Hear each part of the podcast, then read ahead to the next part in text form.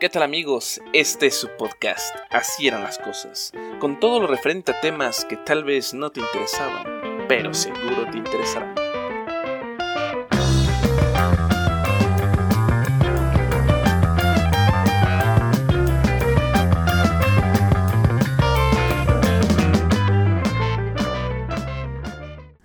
Amigos, el día de hoy este podcast será para transmitir un mensaje y compartir algo con ustedes. Voy a leerles una carta que escribió Adán Jodorowsky a su padre, Alejandro Jodorowsky.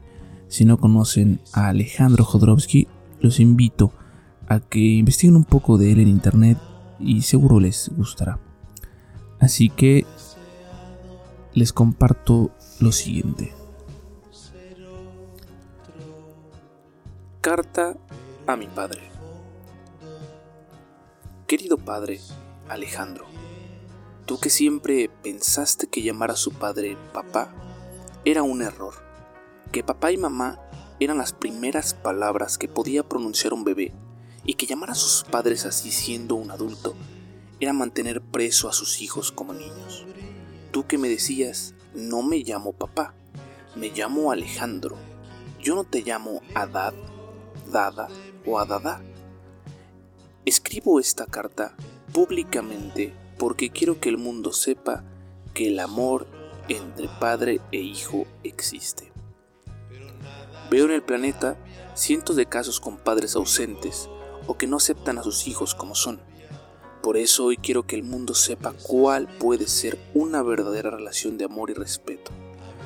Espero le pueda servir a este planeta que sirva de ejemplo para que el mundo se transforme en algo mejor y dejen de crear guerras que son productos de rabia contenida. Llamarte Alejandro no me quitó nada, al contrario, no te vi como una figura emblemática ni como un ser superior, pero como un aliado, un ser lleno de bondad. Llamarte Alejandro es lo más tierno y maravilloso del mundo. Sentirme diferente de los otros niños me dio un gran sentimiento de fuerza. Nunca me educaste con miedo, nunca me pegaste, me hablaste, me explicaste y te preocupaste de enseñarme tus pensamientos, dejándome libre, libre de ser el que yo tenía que ser y no el que tú querías que yo sea. ¿Te acuerdas? Te sentabas al lado de mí leyendo cuentos japoneses para iniciarme en una filosofía de vida. Has formado mi mente para prepararme como un guerrero y recibir los golpes de la vida, a recibir discursos estúpidos, a recibir la invisibilidad humana, pero me enseñaste también a reconocer la belleza dentro de la fealdad. Me acuerdo que un día me dijiste, te voy a enseñar a pensar. Estábamos en España, de vacaciones en una isla, y todas las mañanas me dabas clases para pensar. Todo padre debería enseñar a sus hijos a pensar. Un niño no es tonto, es como una esponja lo que le enseñas le queda para toda la vida y lo necesita. Gracias a eso me marcaste para siempre. ¿Qué es Dios? ¿Qué es el universo? ¿Cuál es nuestra finalidad en este universo? ¿De dónde vengo? ¿Hacia dónde voy? ¿Soy un cuerpo con un alma o un alma con un cuerpo? Tu verdad es una verdad, pero no la verdad. Me enseñaste a hablar como un ser consciente y delicado. Cuando era un niño me hablaste suavemente, como adulto y no me infantilizabas con voz de dibujo animado. Los padres suelen hablar a sus hijos como si fuesen muñecos, pero tú me hablaste como un ser humano. Luego me enseñaste a comunicar con los otros y en lugar de afirmar algo en una conversación, me enseñaste a decir antes de empezar una frase.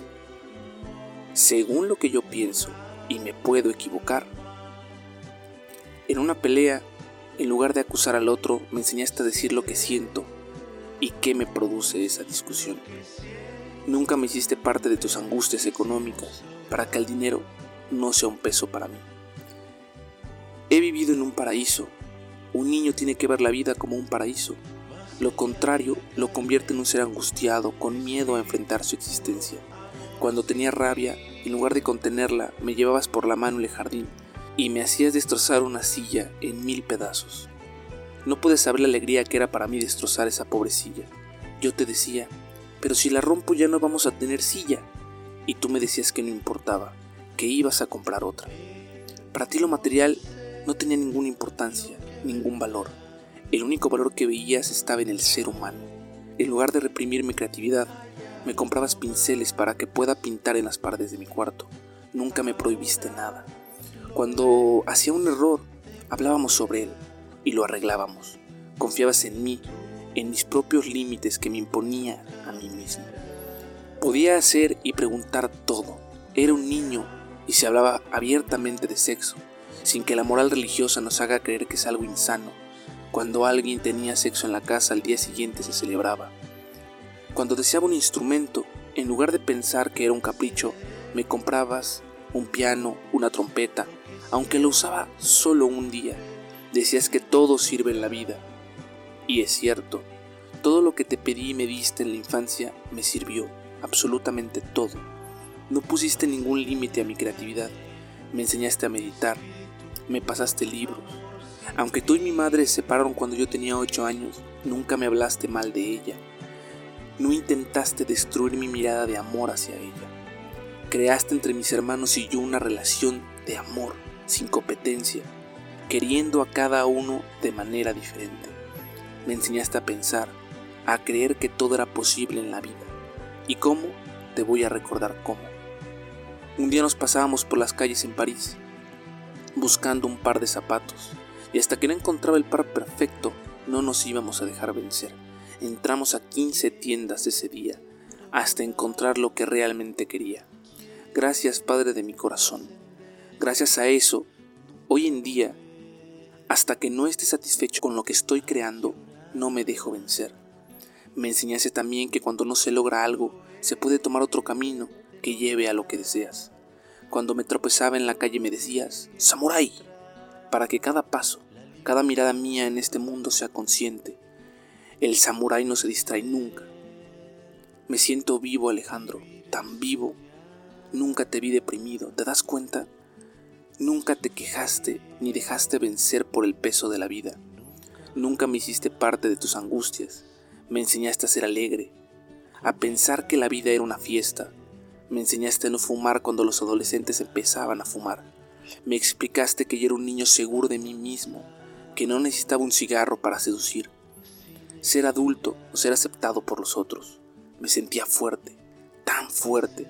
Me enseñaste a amarme, a respetar mi templo, mi cuerpo. Debí escribir toda mi vida ocho horas diarias, dedicado a tu arte. Encontraste el amor a los 75 años, conociste a Pascal, tu mujer. Y es la historia más bella que he visto en mi vida. Me hiciste creer en la unión de dos personas. Ahora tengo fe en la pareja a cualquier edad. A veces me preguntas, ¿cómo te sientes mentalmente, corporalmente, sexualmente, emocionalmente?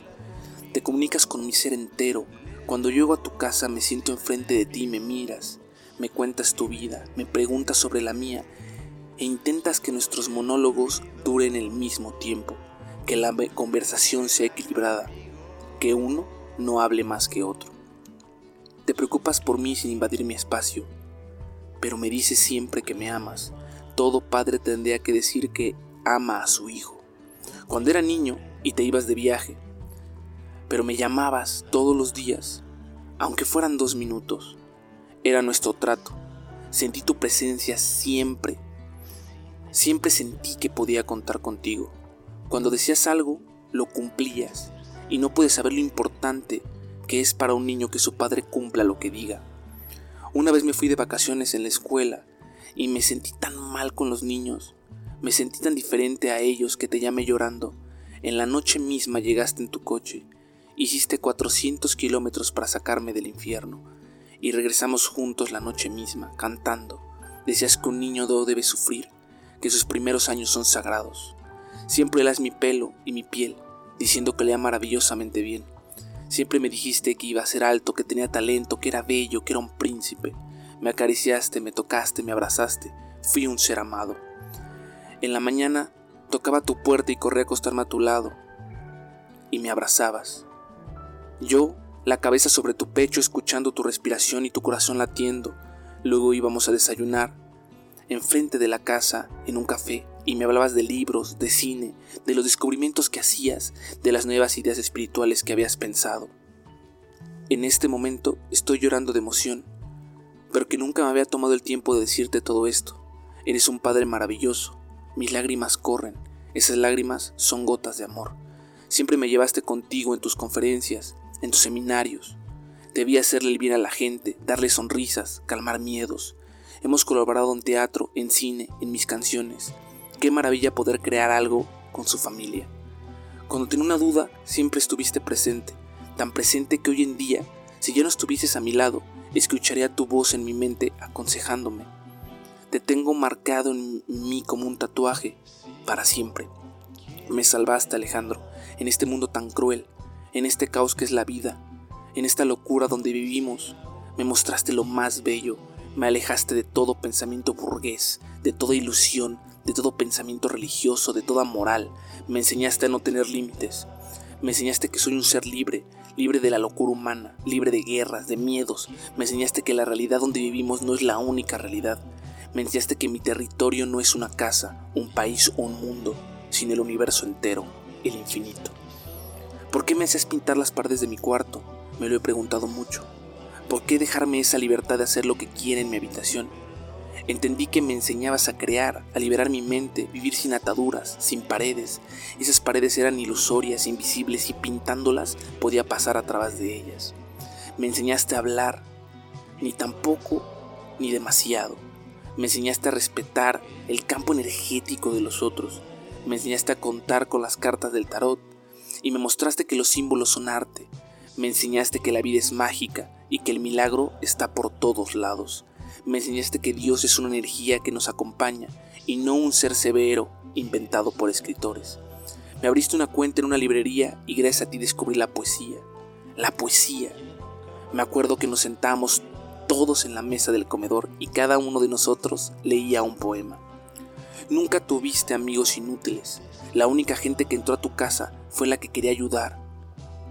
O personas con talento, poetas, filósofos, cantantes, doctores, zapateros, santos, todo tipo de gente, pero con alma y contenido. Nunca perdiste tu tiempo en conversaciones vacías. Nunca te he visto borracho ni drogado. Solo te vi desarrollar tu mente y tu talento de forma positiva con finalidad de cambiar el mundo y aportarle algo. Te sentiste durante años un escritor fracasado y mira lo que has logrado. A los 70 años te liberaste de ese sentimiento y publicaste más de 30 libros. Hoy tienes 85 años y eres un escritor completamente realizado. Todo eso por creer en ti. ¡Qué ejemplo! ¿Cuánta gente no cree en lo que es buscando una salida, buscando facilidad, sin ver que todo el contenido está vibrando en ellos desde siempre? Me hablaste de la vejez como algo bello y gracias a ti disfruto cada año que cumplo sin temerle a la muerte. Gracias a ti, veo que todo es posible en esta vida, en cualquier momento. Ve el amor que tienes en tus ojos, ve el amor en ti cuando me miras. Me amaste y viste tanto que te amo sin límites. Tú creaste ese ser que te está escribiendo. Tú creaste mi amor, mi amor hacia ti. Aplicaste perfectamente esa frase que escribiste y resultó ser verdadera. Lo que das, te lo das. Lo que no das, te lo quitas. Gracias por haberme regalado esta vida. Tu hijo, Adán, que te ama. Amigos, espero que les haya gustado esto que les compartí y para los que son padres, que les haya ayudado a reflexionar un poco. Y ya para despedirme, le envío un fuerte abrazo a mi maestro de vida, a mi maestro de ingeniería, en fin, a mi más grande ejemplo a seguir, mi padre, que sé a veces escucha estos podcasts. Y eso es todo amigos, me escuchan en la próxima.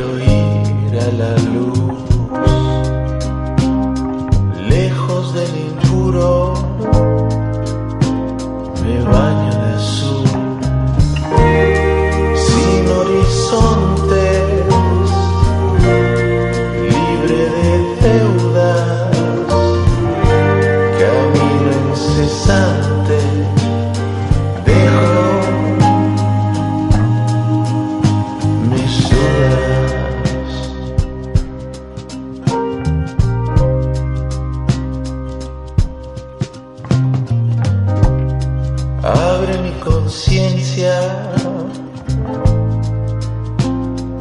dame el camino, encontrar mi esencia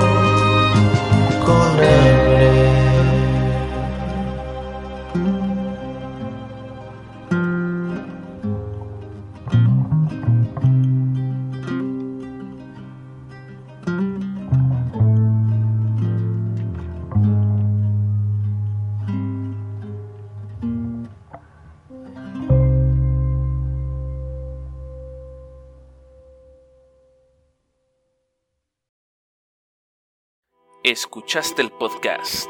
Así eran las cosas. Si te gustó, qué bueno. Si no, ya conoces la salida.